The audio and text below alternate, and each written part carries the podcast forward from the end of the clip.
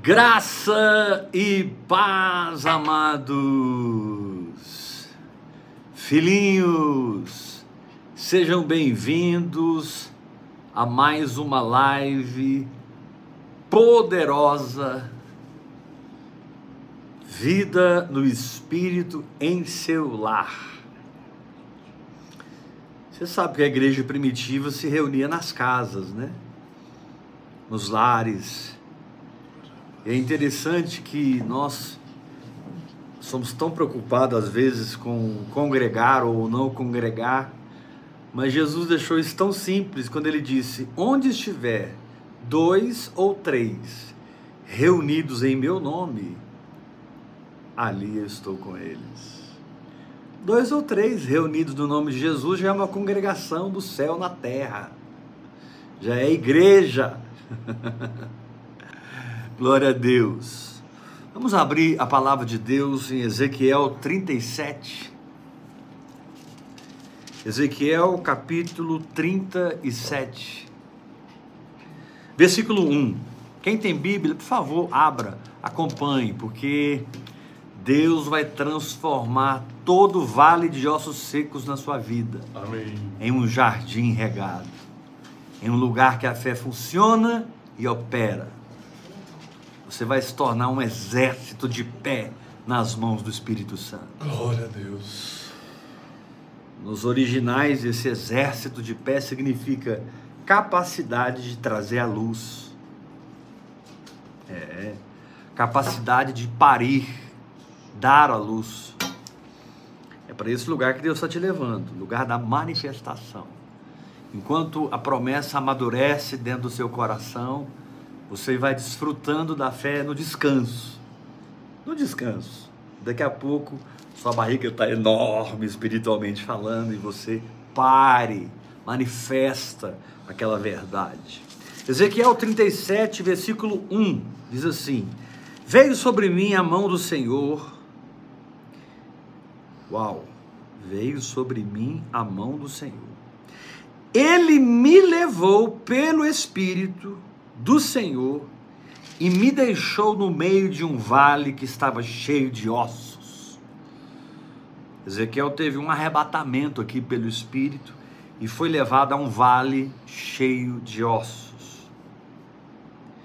E me fez andar ao redor deles. Eram muito numerosos na superfície do vale e estavam sequíssimos. Ou seja, sem nenhuma possibilidade de que alguma coisa mude. É aí que a fé opera, é aí que a fé entra. Glória a Deus. Deus ama andar com você pelos caminhos do impossível, transformando possível todas as coisas, porque você simplesmente crê. Aleluia. Então me perguntou, filho do homem, acaso poderão reviver destes ossos? Respondi, Senhor Deus, tu sabes. Disse-me ele: profetiza a estes ossos e dize-lhes: ossos secos, ouvi a palavra do Senhor. Você fala com montanhas, você fala com tempestade, você fala com figueira infrutífera, agora você está falando para ossos. profetiza a estes ossos e diz-lhes: ossos secos. Tem que aprender isso, meu irmão. Falar com o teu problema e ordenar por fé.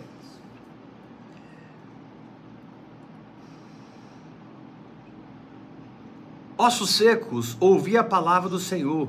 Assim diz o Senhor Deus a estes ossos: Eis que farei entrar o espírito em vós e vivereis. Porém, tendões sobre vós, farei crescer a carne sobre vós. Sobre vós estenderei a pele, e porém em vós o espírito, e vivereis, e sabereis que eu sou o Senhor. Aleluia. Então eu profetizei segundo me for ordenado Enquanto eu profetizava, isso aqui é forte demais. Quando você está lá adorando, confessando a palavra, agradecendo a Deus, enquanto eu profetizava, houve um ruído, um barulho. Você que não gosta de barulho, é melhor você não ser visitado por Deus. Uau. Porque quando Deus visita, É rapaz, é como colocar o dedo na tomada, não tem jeito de você ficar normal. Verso 7: Então profetizei segundo me for ordenado. Enquanto eu profetizava, houve um ruído, um barulho de ossos que batiam contra os ossos e se ajuntavam cada osso ao seu osso. Uhul! Olhei. E aí? Você está vendo? Está tendo discernimento? Olhei, e eis que havia tendões sobre eles, e cresceram as carnes, e se estendeu a pele sobre eles, mas não havia neles o espírito. Então ele me disse: profetiza o Espírito, profetiza, ó filho do homem, e diz-lhe: Assim diz o Senhor: vem dos quatro ventos. Uau! Ó Espírito, e assopra sobre estes mortos para que vivam. Profetizei como ele me ordenara, e o Espírito entrou neles e viveram e se puseram em pé, como um exército sobremodo numeroso. Amados, esse texto contém toda a gestão da fé, toda a operação da fé. É um texto que contém toda a maturidade da fé. Mas antes de mergulhar em alguns fatores aqui que falam de uma fé madura, uma fé plena, eu preciso te perguntar se você escolheu viver por fé, se isso já te ganhou. Não estou dizendo que você é perfeito no seu caminhar, que você não falha, que às vezes a ansiedade e o medo não vencem você. Estou dizendo e perguntando se você já optou em cada área da sua vida em manifestar esse exército vivo, de pé, poderoso, manifestar o reino de Deus. Aqui diz que os ossos estavam secos e estavam sequíssimos. E aqui diz que ele foi levado a andar sobre aquele vale, em volta daquele vale. E ele percebeu que os ossos estavam secos, estavam sequíssimos. É incrível quando você começa a orar em línguas, Deus faz a mesma coisa com você. Deus te leva à manifestação do que está dentro do seu coração. Sabe, todos os ossos secos, tudo aquilo que está desajustado, tudo aquilo que não é verdade de Deus. Deus precisa que isso venha para fora, para que você possa trabalhar com a fé. Deus precisa que aquilo se manifeste, venha para fora, para que você possa exercer sua fé e mudar aquele quadro. E eu preciso ser muito honesto com você. A oração em línguas vai ativar a sua guerra contra a carne. A Bíblia diz que o espírito luta contra a carne e a carne luta contra o espírito, porque são opostos entre si. São duas dimensões completamente diferentes, regidas por princípios diferentes, fundamentos diferentes, leis diferentes. Se eu estou na carne, existem leis que governam a vida da carne. Se eu estou no Espírito, aleluia, existem leis que governam a vida no Espírito. E a primeira coisa que acontece quando você é arrebatado pelo Espírito Santo através da oração em línguas, você é levado pelo Espírito Santo a uma realidade que precisa mudar, é que aquilo vem para fora. Me fez andar ao redor do vale, e eram ossos e estavam sequíssimos. A gente não gosta da primeira etapa da oração em língua. A gente quer pular logo para o exército que se levantou de pé, cheio do Espírito, poderoso. Bora para o fim. Calma. Tem muita coisa aí dentro que precisa vir para fora para ser tratada. Até coisas que nós não sabemos a respeito de nós mesmos, mas que resistem à nossa fé. Tentam bloquear a ativação do nosso espírito tentam parar a operação da palavra de Deus nas nossas vidas. Querido, se a palavra nos diz em Jeremias que o Senhor vela, o Senhor vela por aquilo que ele diz, para que se cumpra. Isso significa que mesmo que você esqueceu que um dia Deus te falou aquilo, mesmo que você não se lembre mais daquela revelação que você recebeu há 10 anos atrás, 5 anos atrás, Deus não esqueceu. Amém.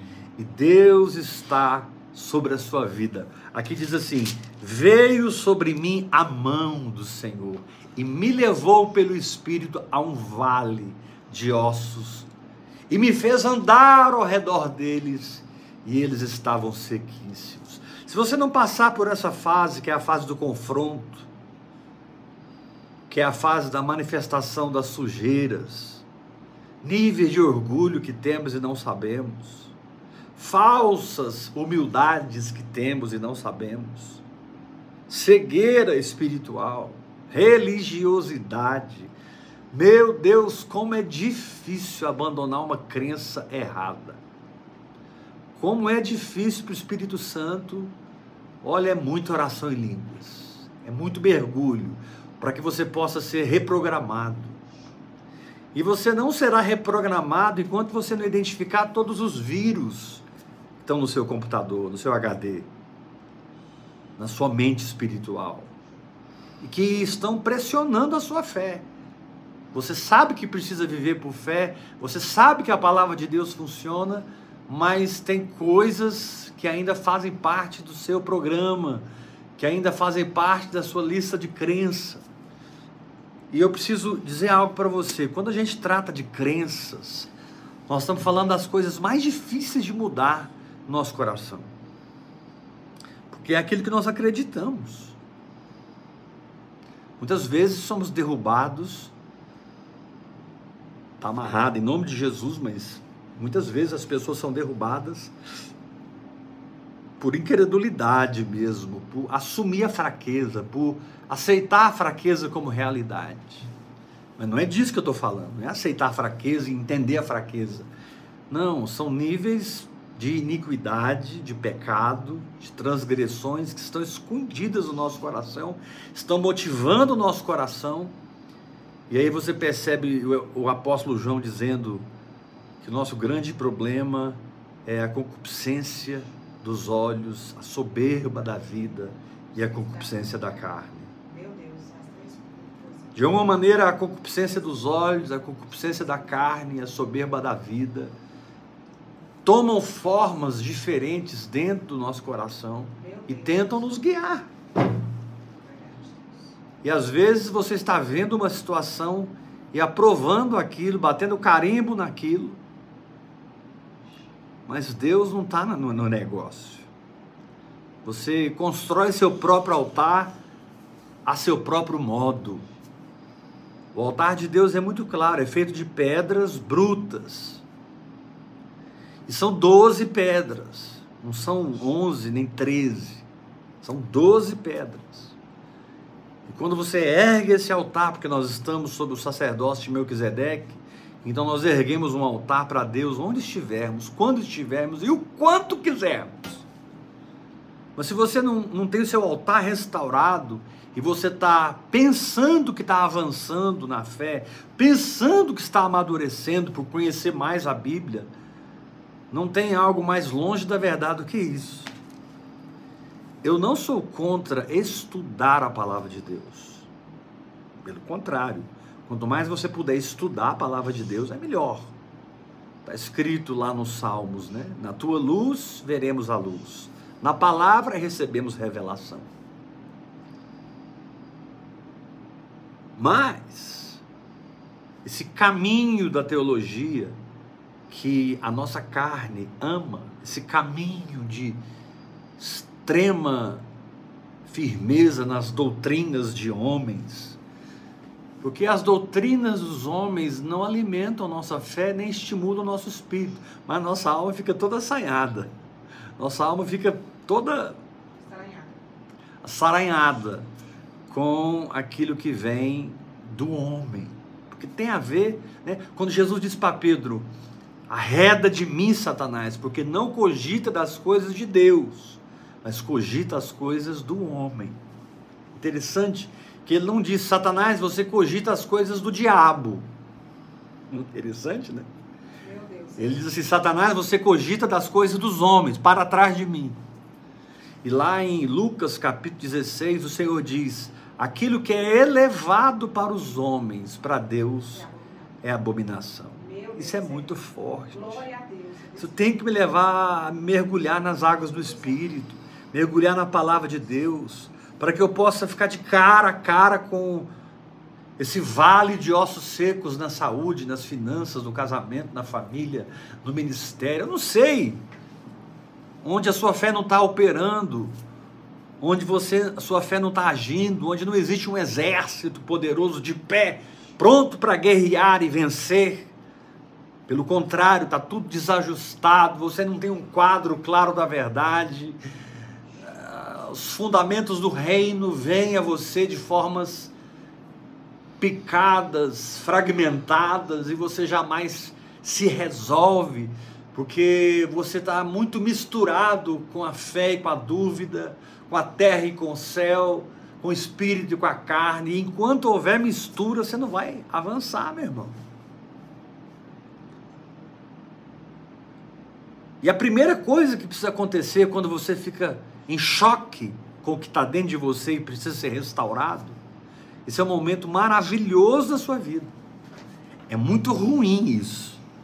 A gente descobre o quanto a gente é soberbo, o quanto a gente está na ansiedade ainda, o quanto ainda dependemos de coisas naturais. É terrível para uma pessoa apaixonada no Senhor que vive pela fé. Uma pessoa entregue a Deus, que ama a palavra e, e vê sempre a palavra funcionar nas suas vidas. Amados, quando eu prego fé, pela graça e pela misericórdia de Deus. Eu não prego uma teoria. Eu não sou teórico.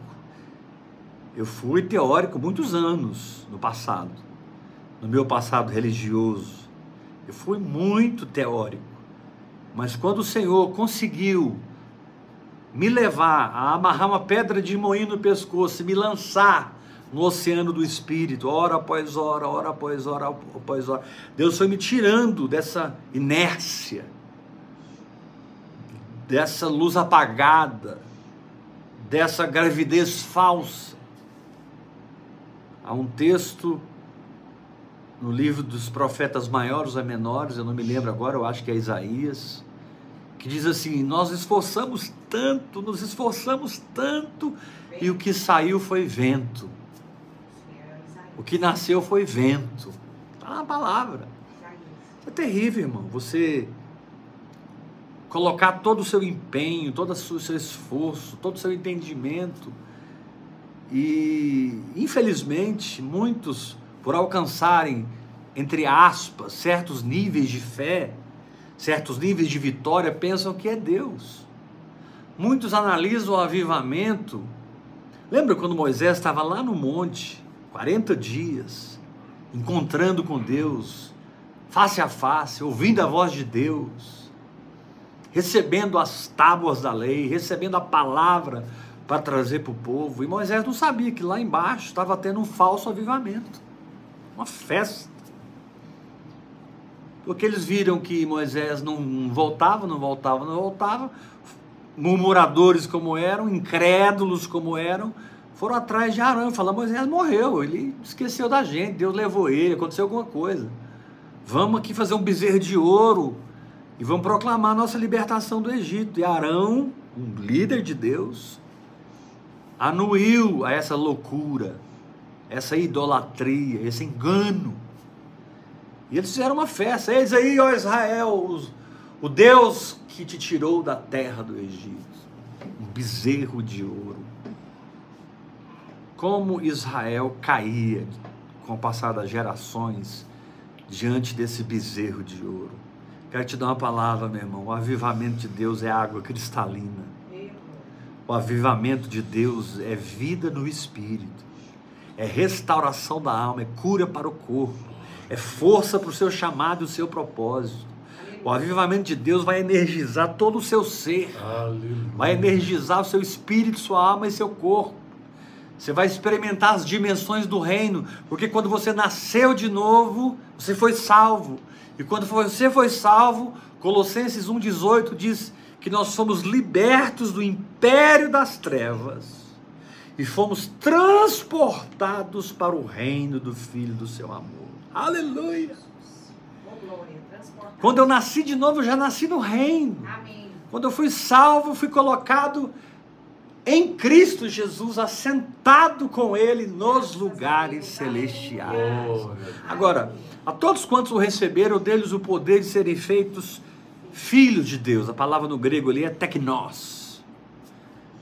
A maioria dos cristãos hoje estão no reino, mas são bebês, são infantis, porque não desenvolvem o espírito, não desabrocham a fé, não têm ousadia, intrepidez, decisão, escolhas de fé eles têm uma vida religiosa.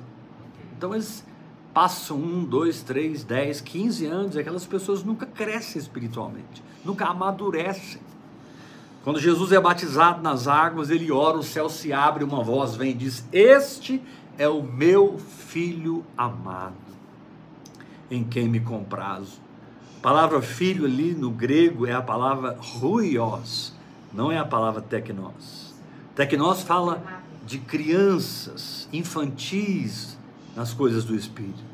Ruiós fala de uma pessoa madura, crescida, plena, que tem vivência nas coisas do Espírito. Amém. Então não adianta eu estar no reino, estar em Cristo, eu preciso reconhecer essa verdade, adorar a Deus por essa verdade e exercer minha fé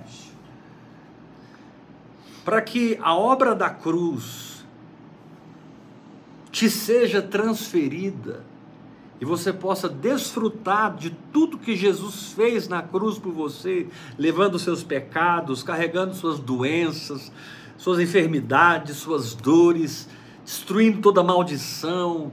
É, lá em Isaías, o castigo que me traz a paz estava sobre ele, pelas suas feridas fomos sarados. Amém. Sabe, para você desfrutar disso, não adianta você tentar desfrutar no esforço. Não há absolutamente nada a ser feito diante do que Jesus fez. Se eu aciono a minha justiça própria, se eu aciono a minha maneira própria de viver, tentando viver o Evangelho, eu estou na carne, estou no esforço próprio. Quando eu estou literalmente sendo abocanhado pela circunstância, engolida por Satanás, engolido por Satanás, diante da cruz, onde tudo já está feito, está consumado. Sabe o que é maturidade, irmão? Maturidade é você aprender a se relacionar com as verdades da cruz. Crescimento espiritual é você aprender a descansar em plena paz, Amém. sabendo que o que Deus diz é, sabendo que o que Jesus fez é feito para você. Deus fez em Jesus Cristo para você. Deus não fez para ele, porque ele já era Deus antes de se tornar carne. Ele já era o Verbo de Deus antes de se tornar o Filho de Deus. Se ele sempre foi na eternidade, o Logos junto com Yahvé, junto com Ruach Kadosh. Yahvé, o Logos e Ruach Kadosh, que hoje são o Pai, por causa da cruz, o Filho, por causa do nascimento de Jesus, da Virgem Maria, e o Espírito Santo, por causa do Pentecostes derramado sobre nós, que funciona através dessas línguas sobrenaturais então, em primeiro lugar, você precisa ser confrontado pela verdade. É difícil se você aceitar que um homem faça isso. Para lidar com o seu subconsciente. Sabe aquilo, aquilo que você é, que muitas vezes nem você sabe. Aquilo que você é capaz de fazer, sem que você nem saiba que é capaz de fazer, porque você ainda não teve a pressão certa, o momento certo para fazer, porque se você tiver, você vai fazer. Mas Deus pode matar isso dentro de você. Deus pode destruir isso, mortificar a sua carne. Se você for humilde para ser confrontado pela verdade, enxergar o podre e dizer para si mesmo: Eu não quero isso mais na minha vida. Eu não pertenço ao pecado, eu não pertenço ao engano, eu não pertenço às trevas, eu sou de Jesus. Eu sou um espírito com Jesus.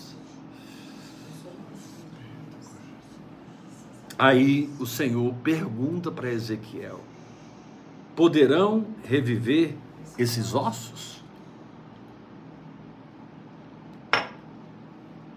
A cena era tão horripilante e o impossível era tão latente que Ezequiel devolveu a bola para o Senhor. É, poderão reviver esses ossos, Ezequiel? Ezequiel estava arrebatado do Espírito, ele estava mergulhado na presença, cheio da glória de Deus, mas ele não conseguiu. Ele disse assim: Tu sabes, Senhor. Sabe o que, que acontece quando Deus te pergunta uma coisa? Primeiro, quando Deus te pergunta uma coisa, é porque você não sabe.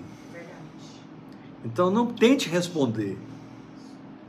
Devolva a bola para ele e pergunte o que, que o Senhor está querendo me ensinar. Amém.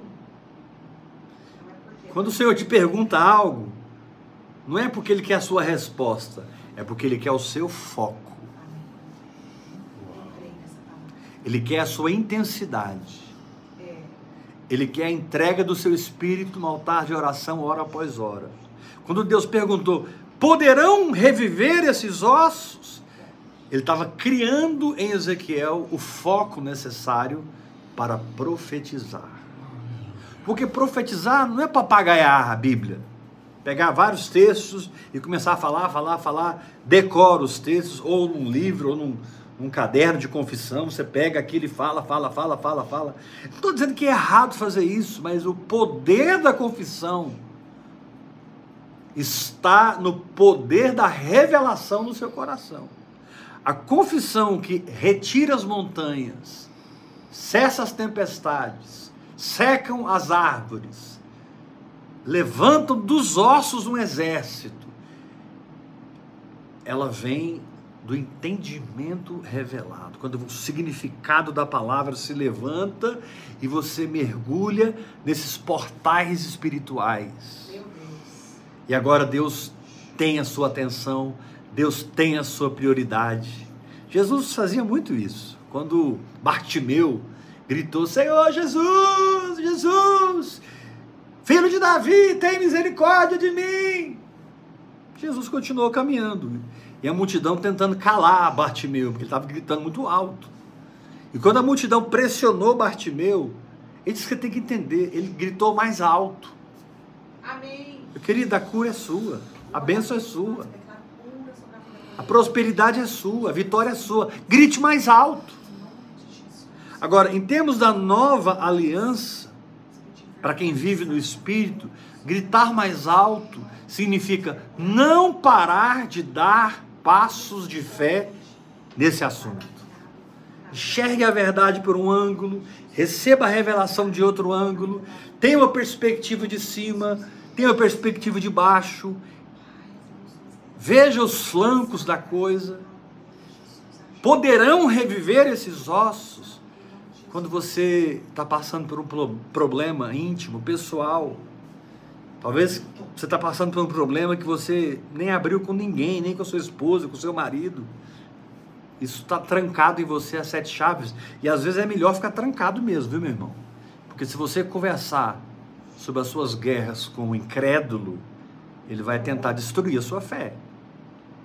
Se você conversar das suas lutas pessoais com uma pessoa que não está no espírito, ela não vai te aconselhar a descansar. Ela vai te dizer: corre para o médico, pega o empréstimo, resolve esse problema. Sabe, coisas que escravizam a nossa existência e não liberam a nossa constância de fé e liberdade do espírito. E aí Jesus parou, mandou chamar Bartimeu. E quando Bartimeu chegou, Jesus perguntou. Claro que Jesus sabia que ele era um mendigo cego. Ele tinha uma capa, a capa que ele lançou de si é, era uma autorização governamental para, para, para a mendigância. A capa que Bartimeu lançou de si não era qualquer capa, era uma capa específica que os mendigos recebiam autorização, porque realmente precisavam mendigar. Eles ficavam na beira do caminho, as pessoas passavam, eles gritavam, eles falavam. Foi o que aconteceu. Mas quando Jesus mandou chamá-lo, quando chegaram para Bartimeu e disseram: Ó, oh, o mestre te chama. Ele lançou de si a capa. Aleluia. Glória a Deus. Lançou de si toda incredulidade, toda naturalidade, todo esquema humano. Eu não preciso de autorização para ser mendigo. Eu já tenho fé para andar como filho de Deus. Eu não sou um pedinte. Eu sou um desfrutador. Eu experimento, eu vivencio, eu provo do reino de Deus. O reino de Deus funciona na minha saúde, aleluia. Funciona na minha alma, glória a Deus. Funciona no meu corpo, funciona no meu espírito, na minha família, no meu ministério. Toda a minha existência está impregnada das coisas do Espírito de Deus. Glória a Deus. Então, em primeiro lugar, deixa o podre vir para fora. Enxerga a real situação para que você possa dizer: Pai, isso aqui é um ramo que não dá fruto na minha vida. Pelo menos não dão os seus frutos, Pai. Corta. Jesus disse: Todo ramo que estando em mim não dá fruto, o Pai corta. Querido, quando você está sendo podado, é porque Deus está te libertando de uma vida infrutífera. É verdade. Quando você está sendo podado, e dói a poda. Não é fácil você reconhecer certas coisas, recusá-las e aceitar um novo programa, uma nova mentalidade, uma, uma maneira diferente de viver, que é o viver segundo a ressurreição de Cristo, a glória de Cristo, a presença do Espírito. Você não precisa buscar o Espírito Santo, irmão. Você não precisa desejar as coisas que eu estou pregando, porque eu estou só te contando o que é verdade na sua vida. Amém. Você nasceu de novo, você é salvo, foi levado para o reino, está sentado com Cristo nos lugares celestiais e tem uma fé que funciona. Aleluia! Glória. Hebreus capítulo 4, versículo 12. A palavra de Deus é viva e ela é eficaz. Ela é viva para operar dentro de mim e eficaz para operar fora de mim. Ela é viva para me ressuscitar. Ela é viva para me tornar-me vivo. E ela é eficaz para mudar todas as circunstâncias, substituindo o que a incredulidade gerou para aquilo que a fé gera. Segundo lugar, ele perguntou para o profeta: poderão reviver esses ossos? E Jesus chama Bartimeu e pergunta para ele: o óbvio, que queres que eu te faça? Estranho Jesus perguntar o óbvio. Ele fez a mesma pergunta para aquele cara que estava no poço, na beira do poço, ah, lá em João capítulo 5. Tanque de Betesda, lembrei. Um anjo descia lá de vez em quando, agitava as águas e uma pessoa que entrasse primeiro era curada. Ele já estava daquele jeito, 38 anos. Jesus chega para ele e pergunta: que queres ser curado? Aí ele começou a lamuriar, é, porque quando o anjo desce, as águas são agitadas. É, é assim que Deus faz. Deus pergunta para nos limpar por dentro.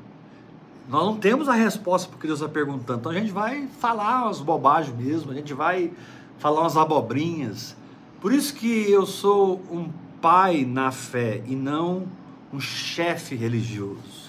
Eu tenho que entender a idade espiritual que aquela pessoa está vivendo, ou aquelas pessoas estão vivendo. Eu tenho que entender a dimensão. Eu não vou entrar no meio delas, porque senão eu vou tomar partido de um em detrimento do outro. Ah, mas o outro está errado, ela está certa. Isso é carne.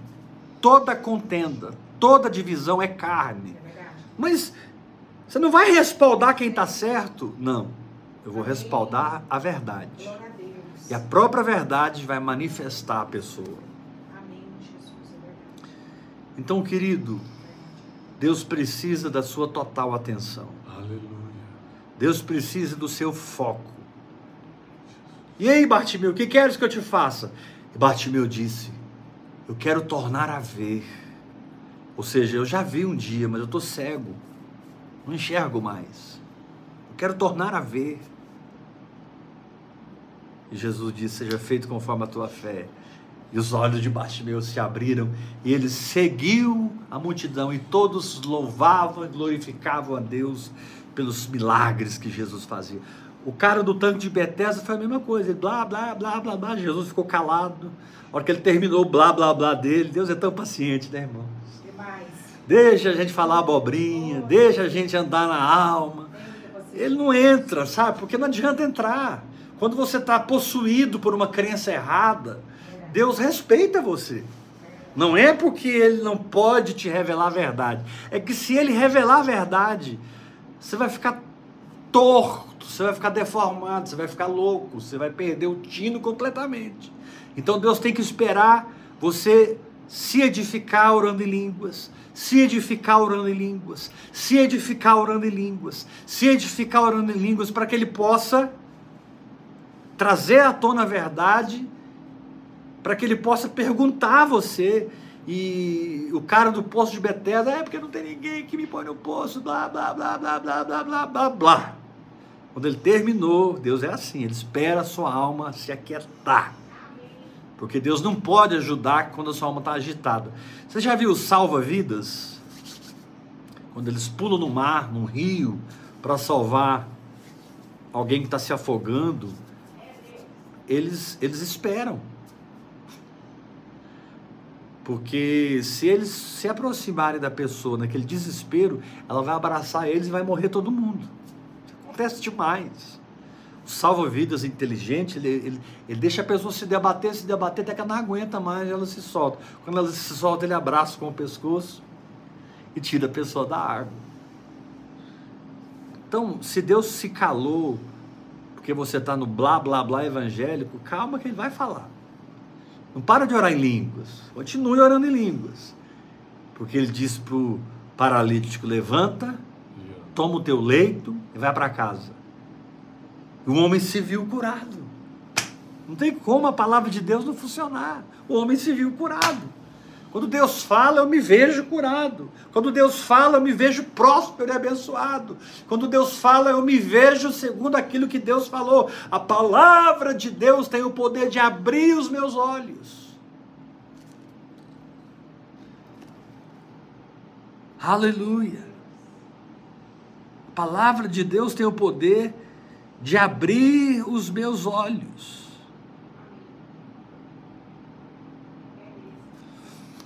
Terceiro lugar, primeiro você é confrontado pela verdade, segundo você tem o seu foco restaurado pelas perguntas do Senhor. Ai, apóstolo, quando você fala as perguntas do Senhor, parece que eu não entendo isso. Calma. Calma, porque Deus vai se identificar tanto com você que as suas perguntas serão as perguntas dele. Meu Deus, será que dessa vez eu vou vencer? Será que dessa vez eu consigo crer? Será que eu consigo ultrapassar o véu da minha carne? Meu Deus! E aí se levanta dentro de você o foco, a restauração daquele laser espiritual, daquela projeção no espírito. Quando você se põe nessa posição de se libertar da podridão, e restaurar o seu foco, aí o Senhor diz: profetiza, ó filho do homem, profetiza. E dize aos ossos, secos, sequíssimos, assim diz o Senhor Deus. Aleluia. Eis que falei no meu zelo. Não, perdão. Disse ele: profetiza estes ossos, diz-lhes, ossos secos, ouvi a palavra do Senhor. Querido, quando você tem a revelação do Espírito, o que você fala é palavra de Deus igual a palavra de Deus. Quando você fala o que Deus está falando dentro de você, o que você fala é sim, sim, não, não. Através da sua fala você liga na terra, através da sua fala você desliga na terra, porque você tem a vivificação da palavra, da verdade dentro do seu espírito. E aí é hora de profetizar, porque você já rejeitou a vida de incredulidade. Você já restaurou seu foco e voltou a enxergar. Agora ele te diz: levanta, toma seu leito, vai para casa. Ele diz mais: entra para o seu quarto, Fica lá orando em línguas, meditando na palavra. Vem me conhecer, diz o Senhor. Deus não vai fazer mais nada por você, meu irmão. Está amarrado, apóstolo. Eu preciso muito que Deus faça. Ele já fez. Tudo. Para você. Em Jesus Cristo. Só que você não para de olhar para si próprio. Uma coisa é, é, é, a podridão que se levanta e eu rejeito e, e recebo o poder do Espírito a mortificar e arrancar toda planta que meu pai não plantou. Outra coisa é ouvir as perguntas do Espírito. Muitas vezes são as perguntas que eu mesmo estou fazendo. Deus está gerando essas perguntas para restaurar o meu foco, a minha intensidade, a minha entrega no altar. Mas em terceiro lugar, ele disse: profetiza, filho do homem, profetiza. Ossos secos, ouvi a palavra do Senhor. Assim diz o Senhor, verso 5. A estes ossos secos, eis que farei entrar o Espírito em vós. Interessante que o Espírito foi a última coisa que entrou, mas ele começou profetizando: Eis que farei entrar o Espírito entre, em vós. O Espírito sempre tem a prioridade. Amém. Eis que farei entrar o Espírito em vós e vivereis. Porei tendões sobre vós, restaurando a sua sensibilidade o seu discernimento. Farei crescer a carne sobre vós, restaurando a sua força espiritual, a sua robustez de espírito, a sua condição de rocha em Cristo Jesus. E poreis em vós o espírito e vivereis. Ou seja, apesar de você estar totalmente sensibilizado, quebrantado, firme no espírito, ele espera que você se sujeite todo dia à liderança do Espírito Santo. Querido, quando você se sentir confrontado por alguma coisa, quando você se sentir envergonhado por alguma coisa, quando você se sentir humilhado por alguma coisa, ouça a voz desse, desse irmão que te ama. Volte-se e encontre a liderança do Espírito Oh, Santo. bom. Aquela, aquele vale de ossos secos, todo desconjuntado, era uma vergonha, era uma humilhação.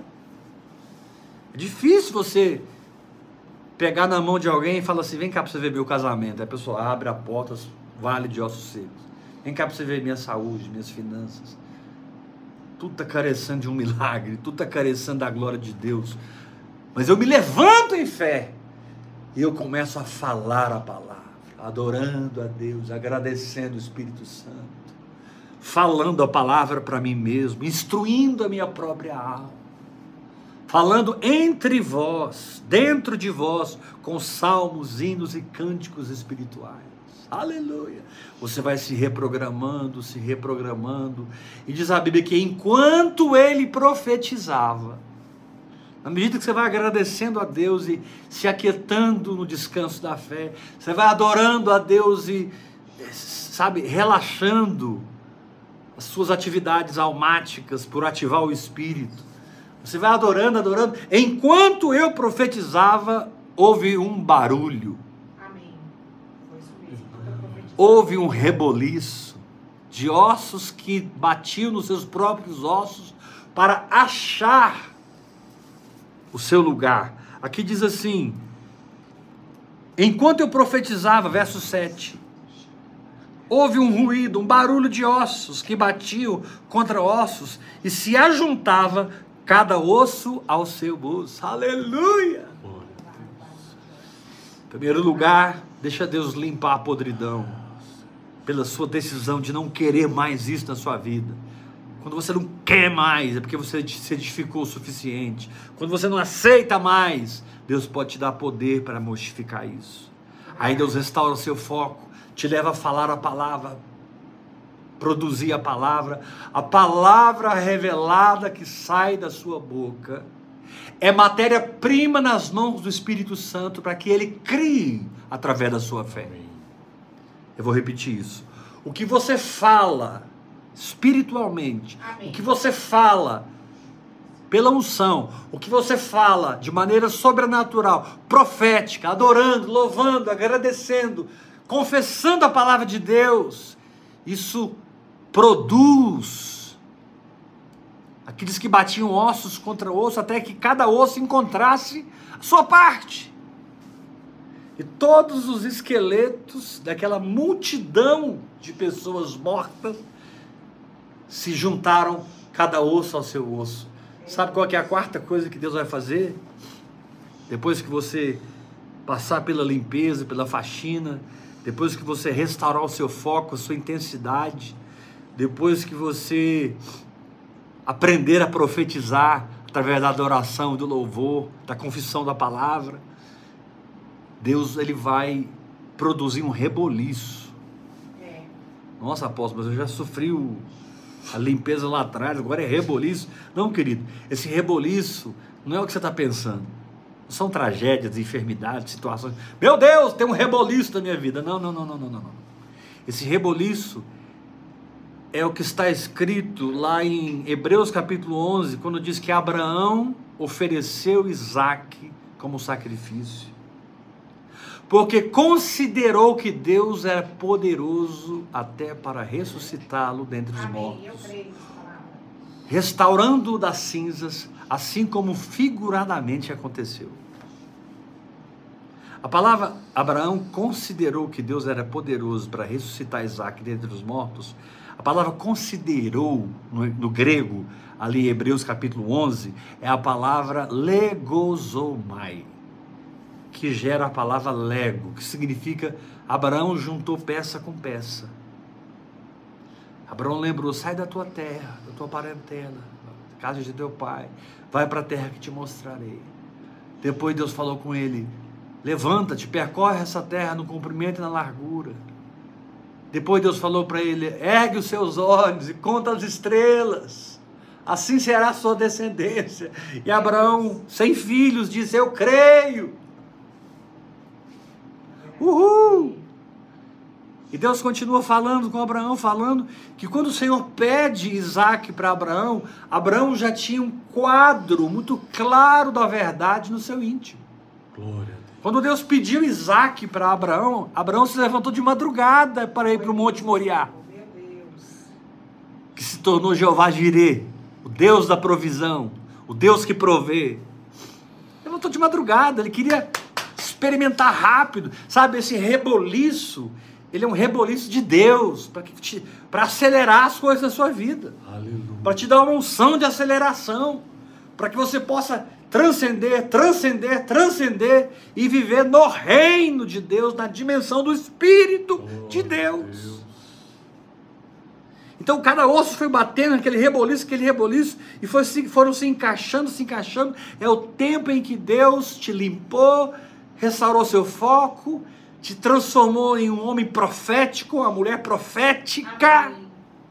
Da sua boca só sai a verdade, da sua boca só jorra água limpa, água cristalina, porque enquanto o diabo está lutando contra você, enquanto as circunstâncias estão te pressionando, você está adorando, adorando, louvando, agradecendo e falando a palavra. Glória Glória a Deus.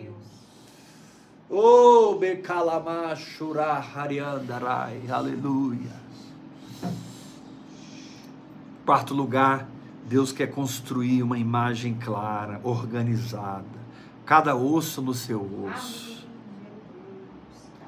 Deus quer reorganizar você por dentro, para que você abandone a bagunça do que a teologia fez com você. Para que você abandone a bagunça do que a religiosidade fez com você. A religiosidade roubou de você os fundamentos. Salmo capítulo 11 diz: Destruídos os fundamentos, que poderá fazer o homem? É muito triste quando um servo de Deus, uma serva de Deus, está vivendo na infância e não sai da infância. Paulo disse: quando eu era menino, eu pensava como menino, eu sentia como menino, eu falava como menino, mas quando eu amadureci, eu desisti das coisas de menino. Sabe, a, a- alma precisa começar a escolher lugares mais altos. A alma precisa aprender a decidir por um caminhar mais sobrenatural.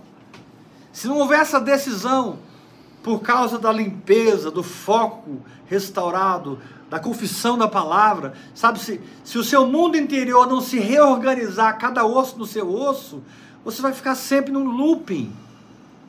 Porque você tem que parar e deixar Deus construir a sua, seu- sua fé de maneira que naquela área é claro para você. Naquela outra área é claro para você. Naquela outra área está esclarecido. Em cada área da sua vida, Deus vai criando imagens muito claras através das palavras que Ele vai te dando. Deus te dá a capacidade de juntar peça com peça. E aí o Senhor disse para ele: profetiza os tendões, profetiza a carne. E ele profetizou, e veio os tendões, e veio a carne. Incrível como o homem maduro tem tendões espirituais, tem a imagem espiritual, tem a carne espiritual.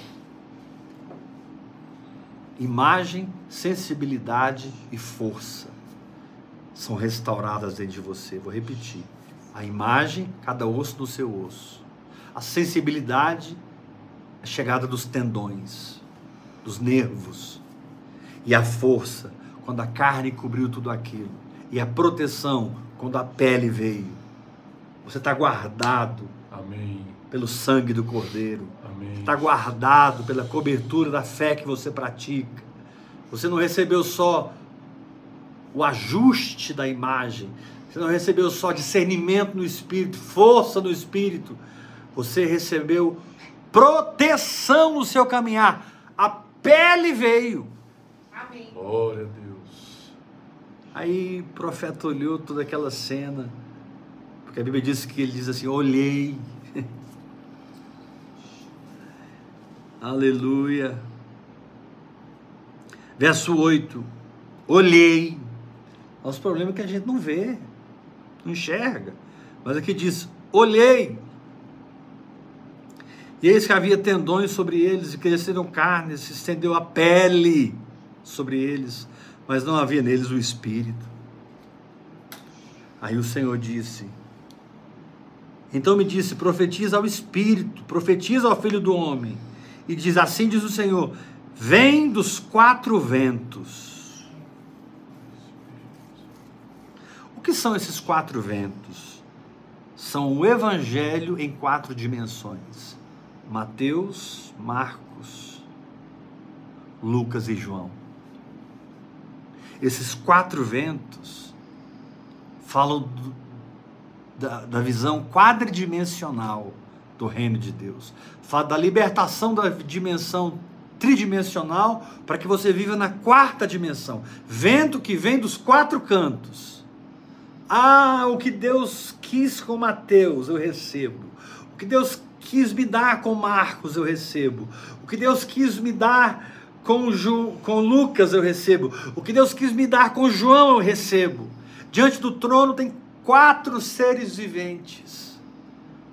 Um tem rosto de leão, outro tem rosto de boi, o outro tem a face semelhante ao homem, e o último tem a, a face da águia. Quando está voando?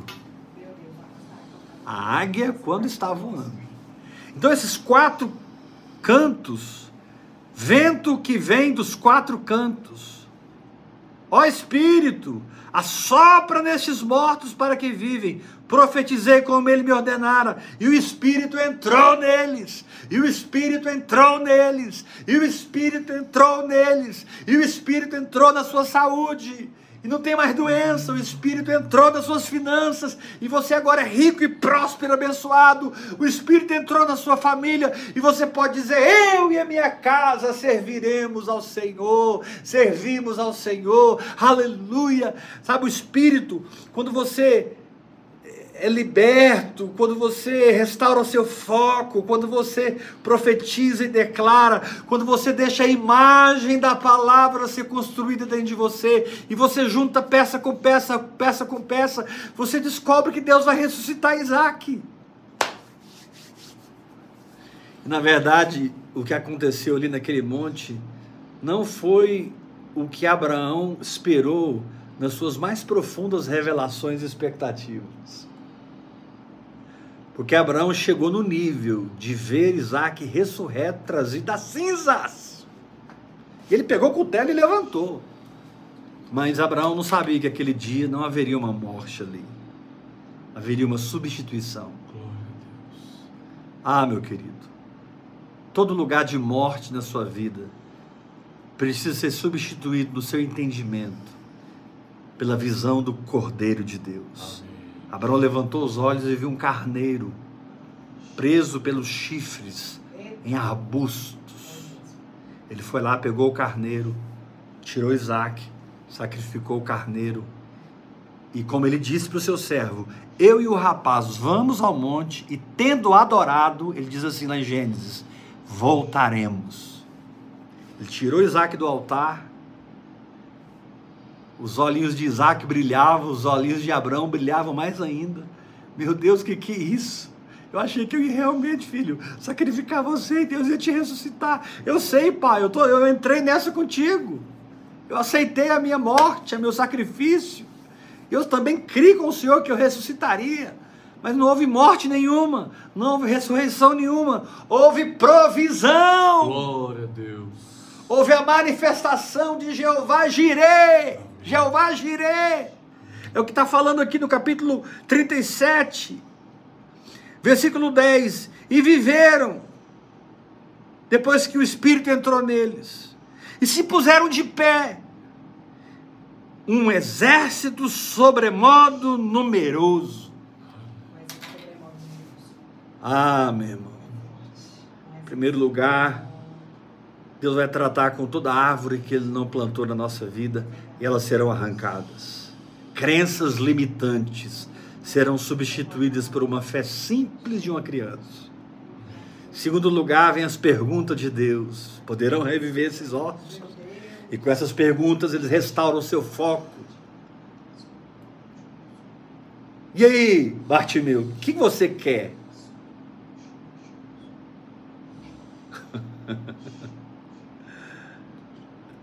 Como que Jesus perguntou o óbvio? É porque Jesus quer restaurar a atitude do seu coração. E daqui a pouco vem um reboliço, um barulho, e você passa a ter uma imagem clara. Porque você juntou palavra com palavra, promessa com promessa, que Deus já te deu, que Deus já falou. Por isso que é importante você andar com Deus. Porque a sua história com Deus será marcada pelas palavras que Ele te deu. A sua história com Deus será marcada pelas revelações e entendimentos revelados que você tem. Em determinados níveis de guerra, em determinados níveis de provação, você precisa ter um bojo de promessas reveladas, para você juntar peça com peça e não ter o quadro da derrota, o quadro da enfermidade, o quadro da pobreza, da maldição. Você não tem esse quadro porque você juntou peça com peça. Sai da tua terra, percorre a terra, conta estrelas, anda na minha presença. Amém. Capítulo 18, ele, Deus veio pessoalmente. Abraão fez um banquete para Deus. Aí Deus pergunta: ocultarei Abraão o que estou para fazer? Não tem jeito, vou ter que contar com ele, vou ter que contar para ele. Abraão, eu vou tacar fogo em Sodoma e Gomorra, vou acabar com aquela bagunça. E Abraão começa a interceder: Senhor, se tiver 50 justos lá. o Senhor falou: se tiver 50 justos, eu não vou, não vou destruir a cidade. Se tiver 20, e ele foi diminuindo. Se tiver 10. Eu não me lembro agora do texto direito, mas eu vou, dizer, depois você confirma na palavra. Senhor, se tiver um, e Deus falou: se tiver um, eu não destruo.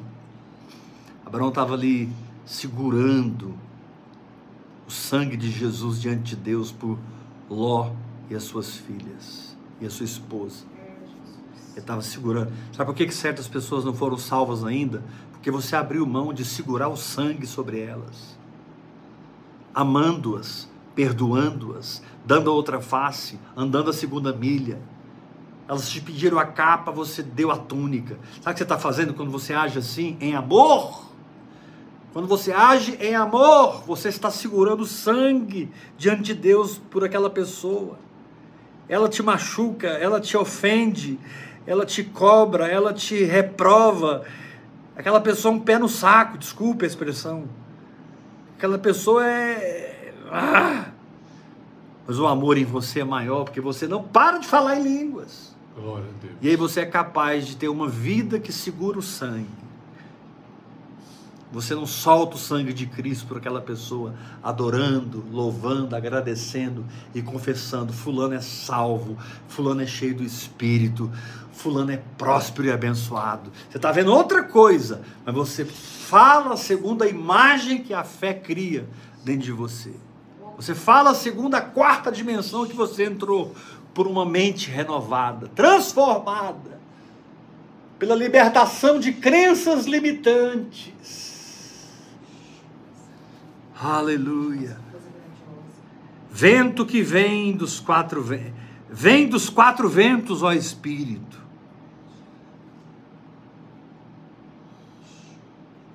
Vem dos quatro ventos. O Espírito só vem e só desce onde o Evangelho simples de Jesus é compreendido. Eu tenho um Instagram pessoal e um Instagram corporativo. Hoje eu não, tudo que eu faço não eu faço igual no outro. Provavelmente, futuramente eu vou mudar isso. Vou deixar o outro corporativo e, e o meu individual. Vou postar coisas da minha vida, da minha família, dos meus amigos, de vocês. Mas na minha bio, se você entrar lá, Heber Rodrigues no Instagram, eu coloquei. É, é porque ela, ela, ela propõe, né? fale algo sobre você. Aí eu escrevi assim: eu sou uma pessoa simples que descobriu um evangelho que funciona. É assim que está escrito lá. E essa é a verdade, eu sou uma pessoa simples que encontrou um evangelho que funciona. Vento que vem dos quatro cantos, vem dos quatro ventos, ó Espírito, e assopra sobre estes mortos, para que vivam. Profetizei como ele me ordenara, e o Espírito entrou neles, aleluia. Sabe, esse o Espírito entrou neles significa eu me incorporei na palavra de Deus, porque eu sou Espírito, possuo uma alma e habito no corpo. Mas eu posso me meter dentro da incredulidade. Eu posso habitar dentro da dúvida, do medo, da ansiedade. Eu posso rejeitar isso e me incorporar na palavra de Deus. Dar a palavra de Deus falada do meu espírito, revelada no meu espírito, carne e sangue. O Verbo se fez carne e habitou entre nós, cheio de de graça e de verdade, e vimos a sua glória como glória unigênita do Filho do Pai. Aleluia. Aleluia. O Espírito entrou. Querido, esse Espírito entrou, está falando de você. O Espírito aqui é minúsculo. Ele foi levado ao vale pelo Espírito do Senhor. A partir daí, o Espírito recriado tem que funcionar. O Senhor te diz nessa noite: entra na minha palavra, incorpora a minha palavra pela obediência, pela prática, pelo exercer da fé. Dá a minha palavra carne e sangue, agindo na altura dela. Que eu vou fazer de você um exército sobremodo numeroso. E você não vai abortar mais. Amém. Você não vai mais abortar as minhas promessas você não vai mais abortar suas gestações espirituais. Você vai viver as etapas, os processos, as vitórias, as etapas, os processos, as vitórias, as etapas. Porque quem anda no espírito não sofre derrota, passa por processos. Aleluia, é isso mesmo. Quem anda no espírito não existe derrota para ele, existe etapas. Aleluia. É isso. Glória a Deus. Deixa eu terminar lendo com vocês 1 Pedro. Quando você recebe essa palavra aqui? Eu recebo. Amém. Se você que está na internet me assistindo, recebe essa palavra, dá um glória a Deus aí. Amém. Glória a Deus. Quantos vão incorporar na palavra, entrar nela e morar nela? Qual o seu endereço? É a palavra que Deus me deu, eu moro lá. Eu vivo para aprender a praticar aquela palavra mais e mais.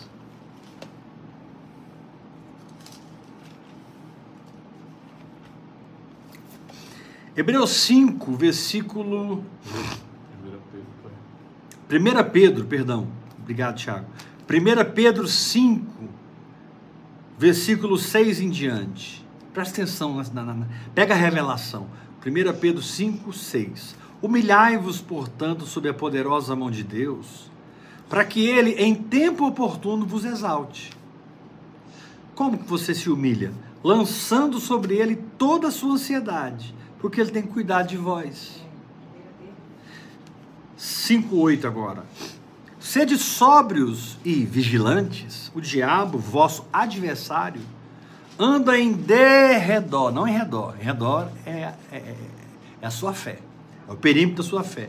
Ele anda em derredor, como o leão que ruge, ele não é o leão, é como o leão que ruge. Jesus é o leão da tribo de Judá. Uau.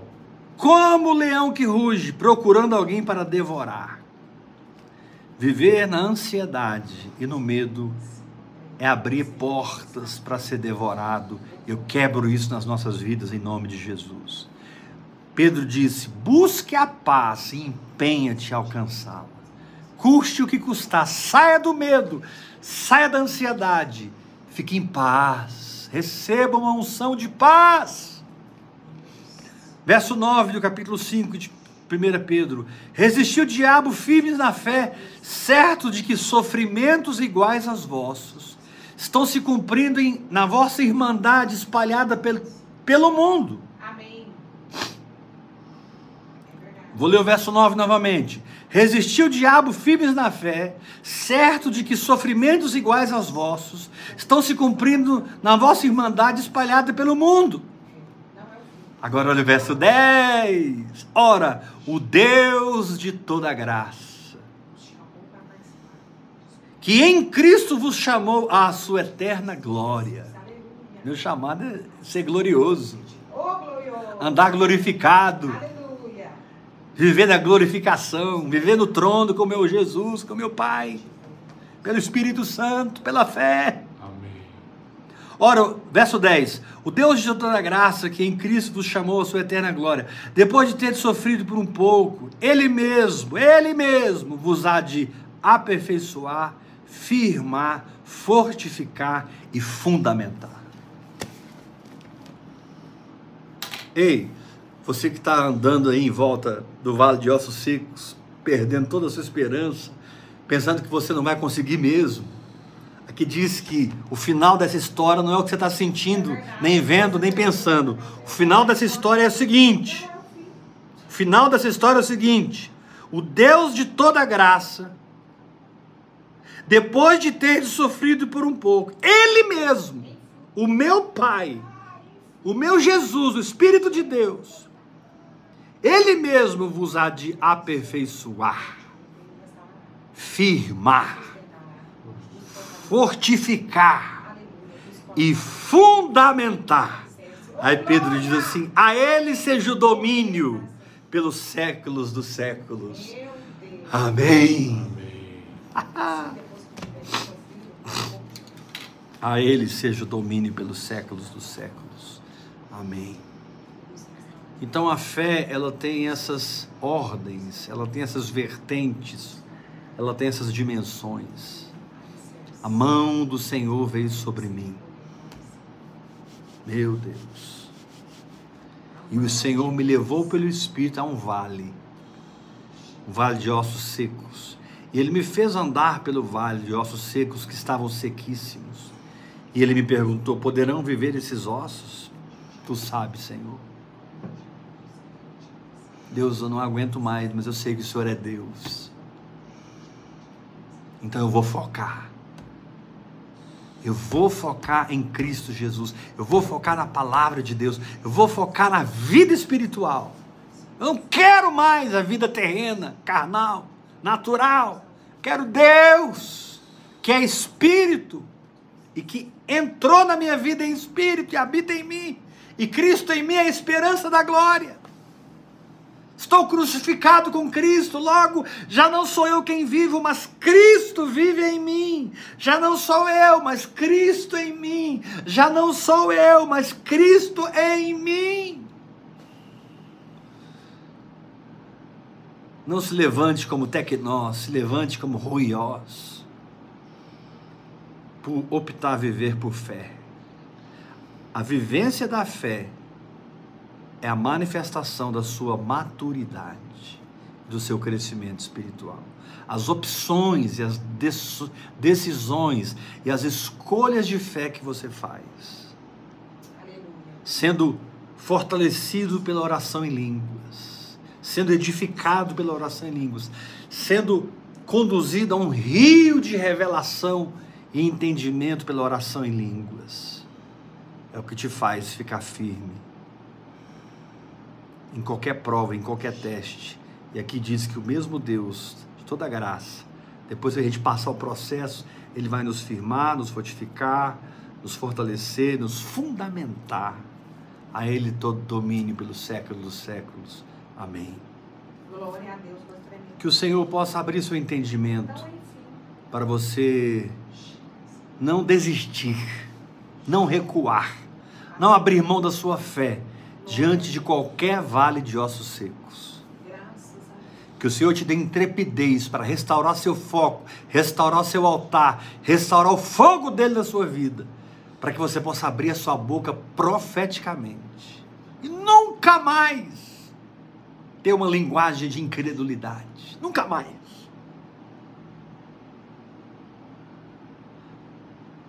Por que, que você fala tão pouco, Heber? Porque quando eu abro a boca tem que sair fé. Quando eu abro a boca tem que edificar alguém.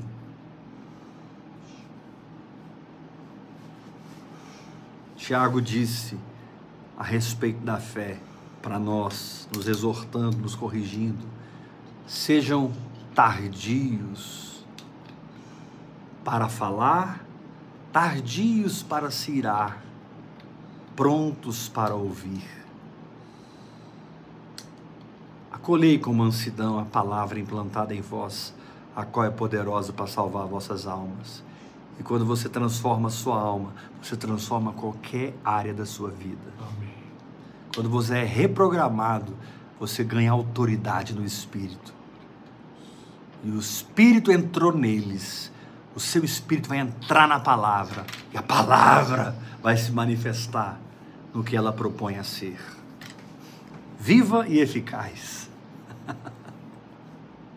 Abençoando você por dentro e por fora. Transformando você e mudando as suas circunstâncias. Uhul! O escritor lá em Hebreus diz: Nós somos da fé para a conservação da alma. Quem é da fé aqui? Eu sou da fé. Ora bastante em línguas que você vai ser conduzido a uma vida de fé. Ora bastante em línguas que você vai ser liberto de uma vida natural e carnal. Isso não é obra sua, é obra de Deus em você.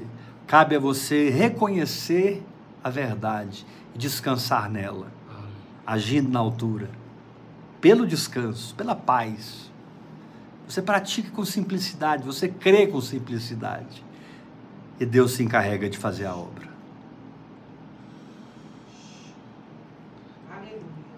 Deus, Deus se encarrega de honrar a sua fé quando você se incorpora na palavra.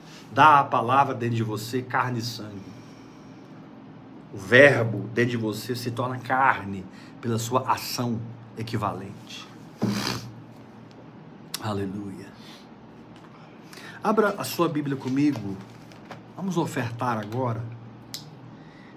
Eu não sei quantos estão preparados para ofertar, mas eu declaro que todos vocês que estão me ouvindo agora estão prontos para ofertar.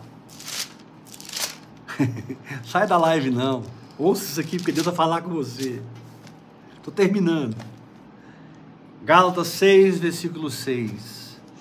Mas aquele que está sendo instruído na palavra, faça participante todos os seus bens com aquele que o instrui.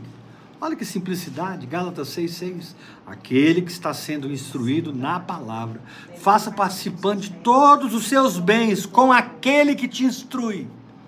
Gasofilácio na nova aliança não é um caixote de madeira. Gasofilácio na nova aliança são os pés dos apóstolos e dos profetas. São os pés daquela pessoa que está alimentando você, ministrando robustez espiritual, comida espiritual para você. É ali que você deve ofertar. Encontre o seu Pai no Espírito, na fé, que você encontra o seu gasofilácio verdadeiro. Amém. Aí ele diz assim no verso 7: Não vos enganeis, de Deus não se zomba. Meu Deus. Não ofertar é zombar de Deus. Pois aquilo que o homem semear, isso também ceifará. Prepare agora uma semente poderosa. Algo, algo que signifique para você. E oferte. Você pode ofertar me pedindo no privado um boleto, me dá o valor, eu emito esse boleto, você paga em qualquer lotérica. Você pode ofertar pela chave Pix, que é o CPF da Bispa Iula. Meu amor, minha linda mulher. Vocês estão vendo ela aqui no quadro atrás. Sou apaixonado nela. E nosso amor cresce a cada dia. Por causa de quê? Por causa de Jesus. Nela e por causa de Jesus em mim. Eu não encaixo com a Iula, eu me encaixo com Cristo. A Iula não se encaixa comigo. A Iula se encaixa com Cristo. E em Cristo, eu e ela somos um. Se eu tentar me encaixar com ela, não vai dar certo. Mas eu me, eu me encaixo com Jesus, ela se encaixa com Jesus e a gente se torna um todo Amém, em Jesus Cristo. É Então faça a sua oferta na chave Pix, que é o CPF da Bispa Iula. 971 579 96120. Repetindo, 971 579 96120. Se Deus me deu uma paternidade sobre a sua vida, reparta comigo de todos os seus bens, porque você está recebendo a palavra através da minha boca e do meu espírito. E eu estou aqui domingo, segunda, terça e quarta, domingo, segunda, terça e quarta, profetizando. Eu me entrego ao espírito profético e jorro o entendimento de Deus. Isso te alimenta e te fortalece. É nesse lugar que você oferta. Saia da religiosidade e faça como aquelas mulheres fizeram com Jesus. Em Lucas 8, de 1 a 3, elas prestavam assistência a Jesus com seus bens, mulheres ricas, prósperas, e mulheres comuns também, mas elas cuidavam de Jesus. Que Deus te dê esse coração. Eu vou cuidar do meu pai, eu vou cuidar do meu pai na fé. Esse profeta que fala no meu espírito toda semana, é para lá que eu vou enviar o meu dinheiro. Aleluia! É tão simples assim. Amém? Deus te abençoe. Estamos começando uma semana sobrenatural. A semana da transformação de todo o vale de ossos secos num exército sobremodo numeroso, poderoso, cheio da glória de Deus. Essa semana Deus vai mudar histórias. Deus vai mudar destinos, Deus vai abrir portas. E Deus vai fechar algumas portas. Deus vai tirar pessoas da sua vida. E Deus vai trazer pessoas para a sua vida. Aposto quem que ele vai tirar? As pessoas erradas. Mas ele vai te conectar com as pessoas certas. Aleluia! Deixa Deus operar. Libere Deus através dessa linguagem sobrenatural. Solte a pomba, solte o espírito, falando em outras línguas, hora após hora. Deus te abençoe. Nós vamos estar juntos amanhã de novo. É, e vamos tomar a ceia agora. Obrigado, Tiago. Choro, Eu não falei nada, perdoe. É, nós vamos estar juntos amanhã. Pode pegar aí, bispa. Pega aqui, chegar. Aqui, nós estamos congregando. Ó. Tem três pessoas aqui. Jesus, onde reunir dois ou três, eu estou lá. Ah, o pastor Hebe não congrega mais. Congrego sim, todo dia. Uhul!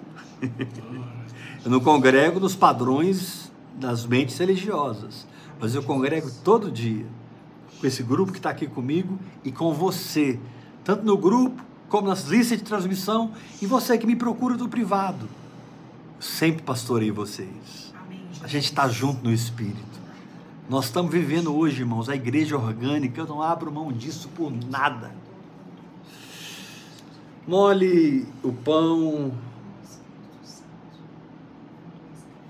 no suco. Coma o pão molhado que fala da união da palavra com o Espírito dentro de nós. Como o corpo de Cristo, ensanguentado na cruz para nossa salvação.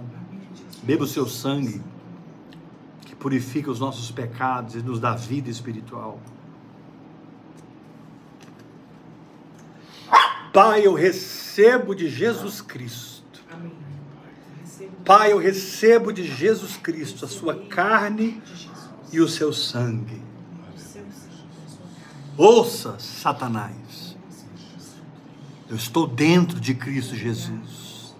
Na carne dele no sangue dele. Você não pode me tocar. Ele não pode te tocar.